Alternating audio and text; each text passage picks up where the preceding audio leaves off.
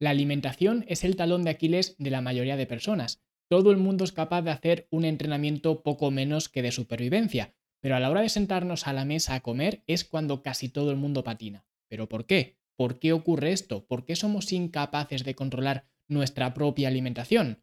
Pues esto tiene varias explicaciones y hoy vamos a ver cuáles son los siete motivos principales por los cuales fracasas con la alimentación. ¿Quieres saber cuáles son estos motivos?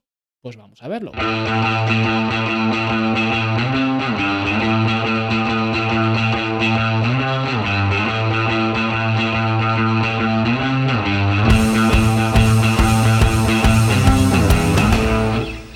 Quieres aprender a diseñar un plan de alimentación que sea 100% diseñado por y para ti y que se adapte perfectamente a tus circunstancias y preferencias personales, puedes ir a fitnesslanube.com barra plan, donde aprenderás en 7 pasos cómo puedes crear tu plan de alimentación que te sirva, entre otras cosas, para evitar estos 7 motivos por los cuales la gente suele fracasar con su alimentación. Y vamos a empezar viendo cuál es este primer motivo. Y el primer motivo es que comes como un niño pequeño. ¿Y qué significa esto de comer como un niño pequeño? Muy sencillo, si observamos, los niños pequeños funcionan desde la perspectiva del quiero. Ahora quiero esto, ahora quiero lo otro, ahora me apetece esto, ahora me apetece lo otro. Y nosotros, como adultos, funcionamos de la misma manera con la diferencia de que tú a un niño pequeño, puesto que tú eres el adulto, le puedes marcar los límites, pero nosotros, puesto que somos los adultos, no tenemos a nadie que nos marque los límites y de hecho no queremos que nadie nos marque límites, porque para eso somos adultos, ya somos mayorcitos.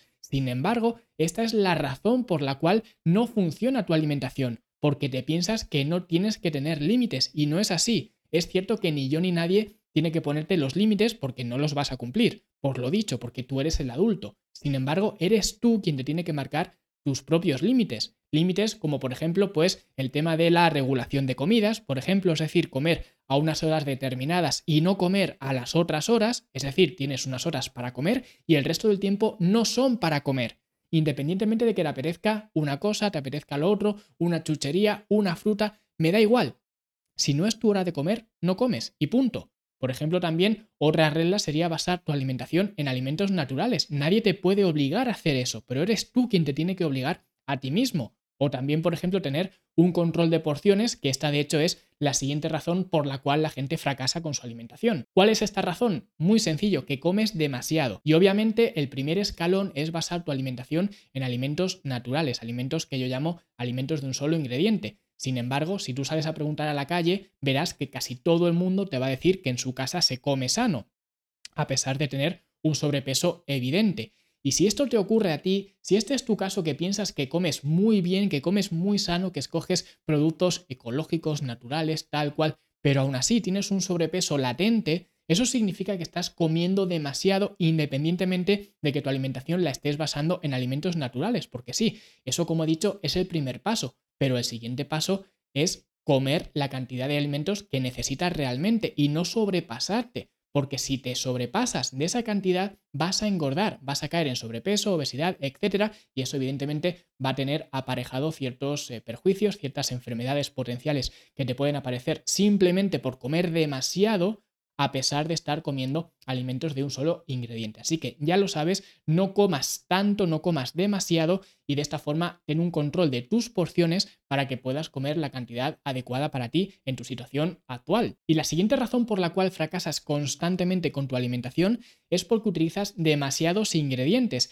Y esto quiero matizarlo un poco más en profundidad porque, por ejemplo, si vamos a la academia, los planes de alimentación que hay en la academia son planes bastante simples. Y esto nos choca bastante hasta el punto de que pues es muy habitual que la gente me pregunte si puede añadir esto o puede añadir lo otro, etcétera. Quieren meter más y más ingredientes. Y ojo, no estoy diciendo que una dieta tenga que ser escasa en nutrientes, al revés. Los nutrientes, cuantos más altos, cuantos más haya, mejor. Sin embargo, lo que no es habitual es que la gente me pregunte si puede meter pues espárragos o puede meter col rizada o puede meter brócoli o puede meter nada de esto, que de hecho esto se especifica en los planes de alimentación que cuantos más se incluyan, mejor. Pero esto no es lo que la gente pregunta. La gente pregunta si puede añadir, pues, yo qué sé, taquitos de jamón, si puede añadir palitos de cangrejo, si puede añadir no sé qué eh, tiras de pollo que venden en un eh, supermercado o no sé qué carne marinada que venden en otro supermercado o si puede cambiar esto por lo otro o si puede añadir pues eh, jamón de York o si puede añadir no sé qué que no tiene apenas calorías. Es decir, la gente siempre quiere añadir más y más y más ingredientes. Y aunque esto puede tener su lugar, al final, cuantos más ingredientes tengas, más complicado es controlar tu alimentación. Así que, aunque los nutrientes de tu alimentación deben ser altos y por ello tienes que tener una variedad suficiente de alimentos en los cuales escoger, eso no significa que tengas que meter muchos ingredientes en tus comidas, en tus recetas, porque cuantos más ingredientes incluyas, especialmente ingredientes calóricos, no hablamos de especias y verduras, vegetales y demás, sino ingredientes que son más calóricos y especialmente estos que he mencionado, que suelen ser los más habituales, productos procesados, que si jamón de york, que si no sé qué, pechuga de pavo, de pollo, lo que sea, todos estos ingredientes al final lo que hacen es añadir más y más calorías y te hacen controlar este plan de alimentación que sea una tarea más difícil. Así que cuanto más simple lo hagas, mucho mejor. La siguiente razón para fracasar con tu alimentación es que te obsesionas demasiado con la dieta y la cambias constantemente. Y sinceramente creo que la culpa de esto, o al menos mucha culpa de esto, la tienen los nutricionistas y los mismos entrenadores, aunque puedo decir con cierto orgullo que yo nunca he querido subirme a esto, porque esto de cambiar la dieta se ha utilizado muchas veces y se sigue utilizando como herramienta de marketing ven conmigo y cada mes te voy a cambiar la dieta. Y sí, efectivamente, quizás de un mes a otro, pues te cambian la patata por la batata, a lo mejor. ¿Y esto qué diferencia hay? Porque al final, si no hay una razón de peso para cambiar tu alimentación, ¿para qué la vas a cambiar? Y de hecho, muchas veces cuando trabajo uno a uno con alguna persona, muchas veces me han pedido o se han extrañado de que no haya cambios en la dieta. A lo mejor me dicen, Oye Luis, llevamos dos meses y medio eh, trabajando y aún no hemos revisado la dieta. Y bueno, ¿qué quieres revisar? ¿Estás a gusto con la dieta? Sí. ¿Estás teniendo progresos con la dieta? Sí. Entonces, ¿qué quieres revisar? ¿Qué quieres que cambiemos? O la situación contraria. ¿Estás a gusto con la dieta? Sí. ¿Estás obteniendo mejoras con la dieta? No muchas. ¿Estás siguiendo el plan? Tanto la dieta como la alimentación, la rutina de descanso, etcétera no, la verdad que no estoy teniendo mucha adherencia con el plan. Pues entonces, ¿qué más da que te cambie la alimentación? Lo que tienes que hacer es tener adherencia con el plan. Y una vez que tengas la adherencia, podremos ver si, entre otras cosas, la alimentación funciona o no funciona y en base a eso tomar decisiones. Pero al final, no se trata de cambiar la dieta simplemente por cuestiones temporales, de que han pasado dos semanas o tres semanas o seis semanas y tengo que cambiar la dieta. Esto no funciona así. Al final yo sigo el principio del informático. Si algo funciona, no lo toques. Y con la alimentación sucede lo mismo. Así que no te obsesiones con la alimentación, con la dieta y no estés haciendo cambios constantemente porque esos cambios no te van a traer nada bueno. Porque cuando tienes un plan de alimentación que te gusta hacer con un control de porciones que sea simple, especialmente para aquellos que no nos gusta demasiado cocinar, lo que más valoras es precisamente eso, la estructura que te da tu plan de alimentación y la regularidad que te permite tener sin necesidad de cambiarlo. Así que no cambies sin una razón aparente y que sea suficientemente poderosa como para hacer algún ajuste, no cambies tu alimentación simplemente por cambiar. Y la siguiente razón por la cual fracasa constantemente la alimentación de casi todo el mundo es porque especialmente ahora, en estos últimos años, se ha puesto de moda jugar al macro Tetris. ¿Y qué significa esto de jugar al macro Tetris? Muy sencillo, que ahora la gente está contando macros constantemente. Y de hecho ya hablé en un episodio acerca de esto, acerca de contar macros y por qué yo no lo consideraba una estrategia útil o al menos útil en el largo plazo. Porque de hecho, si no nos vemos con 30 o 40 años más, con 60 años, pues cuadrando macros, porque yo no creo que la gente se vea pues con 60 años mirando en MyFitnessPal a ver los macros que ha consumido, pues eso es una representación de que no va a funcionar en el largo plazo. Sin embargo, por ejemplo, los planes de alimentación, que es un poco la estrategia que yo recomiendo para controlar tu alimentación, eso es algo que sí que es sostenible. Yo sí que me veo con 60 años teniendo un plan de alimentación.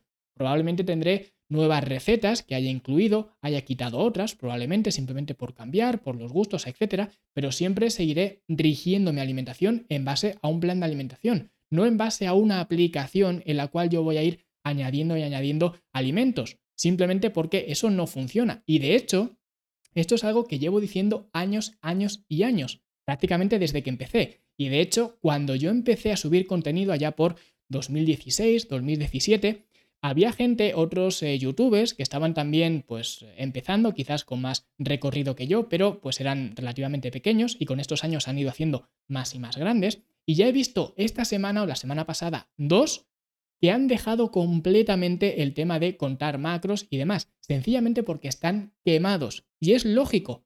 Y han pasado pues unos seis años, una cosa así. Y están quemados y están cambiando sus sistemas de entrenamiento, están cambiando su sistema de alimentación a un enfoque más eh, intuitivo y demás, sin contar macros, sencillamente porque están cansados precisamente de contar macros, de hacer dietas, etc. Y están quemados y quieren un cambio.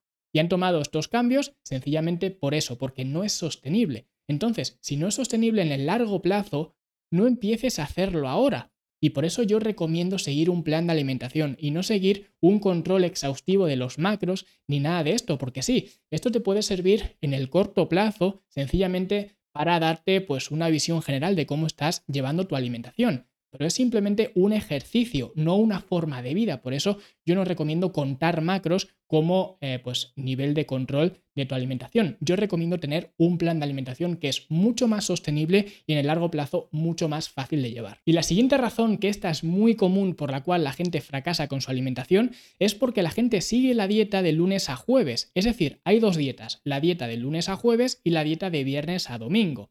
Y efectivamente la dieta de viernes a domingo se trata de dilapidar todo aquello que hayas podido ganar en la dieta de lunes a jueves, con lo cual ambas dietas funcionan una para destruir a la otra, y por eso no funciona nunca. Y además, esto es muy claro especialmente en personas que tienen un fuerte sobrepeso, se quieren poner en forma, pero no quieren dejar de lado los fines de semana. Y esto es prácticamente imposible. Al final no puedes ponerte en forma simplemente siguiendo una dieta la mitad de la semana y la otra mitad de la semana estando completamente libre, especialmente cuando vienes de un background teniendo sobrepeso y teniendo malos hábitos a nivel nutricional y a nivel general de tu estilo de vida. Porque no es así, porque no funciona, porque tienes que construir primero nuevos hábitos, porque si no, los viejos hábitos van a ser los que te van a arrastrar y te van a impedir progresar. Y esto, como digo, es especialmente válido y especialmente aplicable a personas con sobrepeso. Al principio tienes que entender que tendrás que sacrificar algunos fines de semana sencillamente si quieres progresar, si quieres avanzar. No estoy diciendo que tengas que ser 100% perfecto con la alimentación, ¿vale? Esto sería lo ideal y ya digo, especialmente en el caso en el que tengas sobrepeso. Pero aunque sea lo ideal, no podemos olvidar de que somos personas y tenemos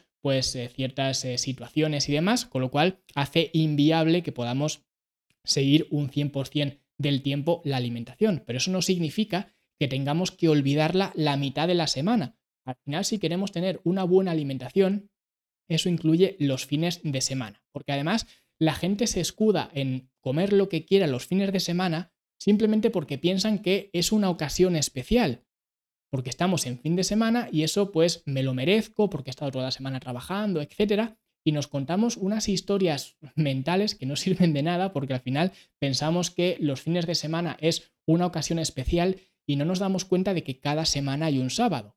Y si cada semana hay un sábado, eso significa que los sábados no tienen nada de especial. Y la séptima y última razón por la cual la gente fracasa constantemente con su dieta es porque llevas toda tu vida a dieta que de hecho ya hablé en otro episodio más en profundidad de esta percepción que tiene mucha gente que piensa que lleva toda su vida a dieta cuando no es así, porque estas personas piensan que su vida es la dieta y sin embargo el espejo no sabe lo que es una dieta.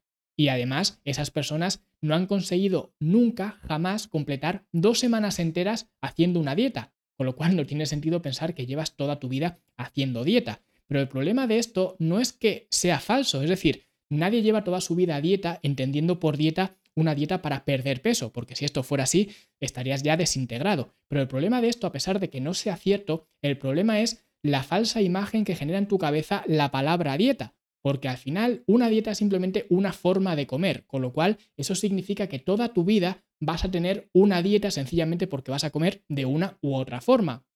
Por tanto, todos llevamos nuestra vida a dieta. El problema es que tú asocias la dieta con perder peso y esto no es así, porque al final una dieta te tiene que servir para conseguir tres cosas, verte bien, sentirte bien y rendir bien, que de hecho son los tres objetivos que persigue la academia, verte mejor, sentirte mejor y rendir mejor, es el lema de la academia.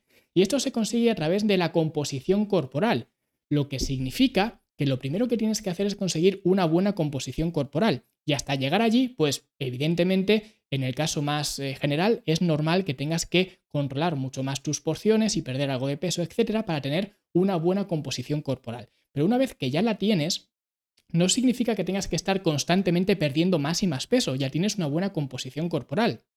Ahora sencillamente tendrás que optimizar esa composición corporal con más cosas que van más allá del tema de la alimentación. Y esto te permitirá mejorar tu rendimiento. Si mejoras tu rendimiento, mejorarás también cómo te sientes. Si mejoras cómo te sientes y tu rendimiento, mejorarás también cómo te ves frente al espejo. Con lo cual es al final una fuerza sinérgica entre cómo te ves, cómo te sientes y cómo rindes en tu día a día. Así que al final no veas la dieta como algo malo y míralo desde otra perspectiva. Míralo desde la perspectiva de tener un sistema de alimentación, porque al final toda tu vida vas a tener una dieta y por tanto lo que yo aconsejo al menos es que toda tu vida tengas un plan de alimentación que te permita controlar esa alimentación. Al menos eso es lo que yo te recomendaría por varias razones que no voy a entrar en ellas. Pero eso no significa que tengas que estar toda tu vida perdiendo peso y mucho menos que tengas que estar pensando que toda tu vida va a ser dedicada a perder peso. Eso no es nada sano ni a nivel físico ni por supuesto a nivel mental. Así que aunque haya muchas razones para que tu dieta fracase, creo que estos son los siete motivos principales por los cuales la gente constantemente fracasa con su alimentación. Así que si quieres empezar con buen pie y eliminar estos siete tropiezos, te animo a que mires el taller desde fitnesslanube.com barra plan, donde podrás ver en siete pasos cómo construir un plan de alimentación personalizado para ti. Que ojo, esto no te garantiza que vayas a eliminar estos siete problemas, pero al menos te garantiza que tengas un plan de alimentación hecho por y para ti y por supuesto siempre que nos implicamos con alguna tarea, incluida tu alimentación, pues esto hace que mejore mucho la adherencia. Así que sencillamente diseña tu propio plan de alimentación y empieza a seguirlo y de esta forma te asegurarás al menos de empezar con buen pie y tener muchas probabilidades de no caer en estos siete problemas o estos siete inconvenientes. Así que suscríbete, dale like, deja un comentario bonito porque si esta semana hemos hablado de la dieta, de la alimentación, la semana que viene vamos a hablar, atención, de la pregunta del millón. ¿Qué es más importante, la dieta o el entrenamiento? La respuesta definitiva la veremos dentro de 7 días. Así que dale like, suscríbete porque esto lo veremos en 7 días. Hasta entonces, hasta luego.